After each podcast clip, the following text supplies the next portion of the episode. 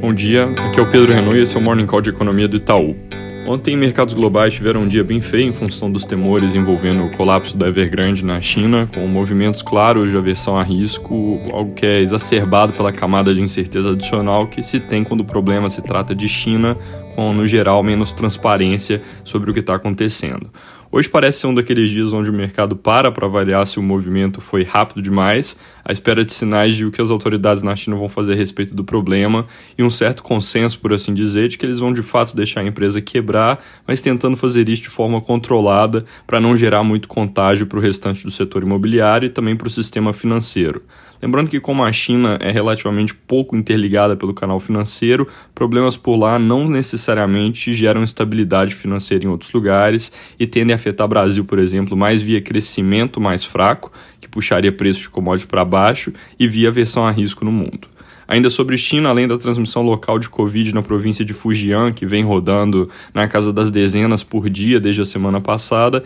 apareceu um caso local na cidade de Harbin e com isso restrições também foram impostas por lá, reforçando a dificuldade para a normalização plena de consumo e serviços sobre uma ótica do país como um todo. Aqui no Brasil, tem notícias de que Arthur Lira, Rodrigo Pacheco e alguns outros políticos sentaram ontem para discutir uma solução para os precatórios e ainda não chegaram a uma definição, mas devem ter nova reunião hoje, dessa vez envolvendo também o ministro Paulo Guedes. Na linha do que eu vinha comentando de que poderia surgir uma proposta meio híbrida, combinando algumas das soluções que foram apresentadas até aqui, alguns jornais reportam que se cogita criar um limite anual para o pagamento de precatórios, que é mais ou menos o que seria a solução do CNJ, mas ainda não está claro o que acontece com o valor que passa desse limite, como vai ser pago, se parcelado via um fundo especial ou se à vista e por fora do teto. E de qualquer forma, a coisa ainda parece bem solta, tem divergências de versões, com o Estadão trazendo, por exemplo, que também se negocia a opção de pagar no ano que vem, com os recursos do orçamento,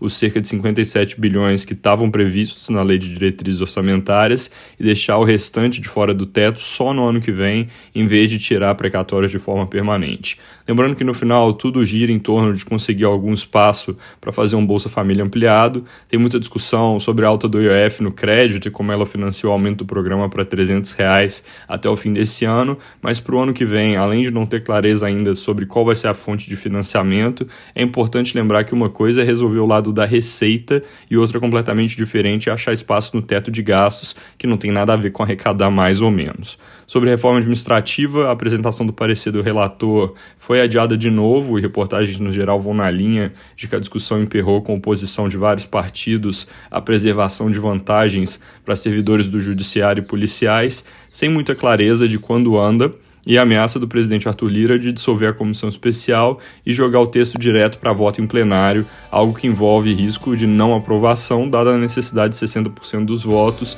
em um assunto que, pelo visto, ainda não está maduro. Para terminar, hoje às 10 o presidente Bolsonaro fala na Assembleia Geral da ONU em Nova York. Importante ver o que ele escolhe falar a respeito e qual vai ser o tom do discurso, além de acompanhar as reações de outros chefes de Estado. É isso por hoje, bom dia.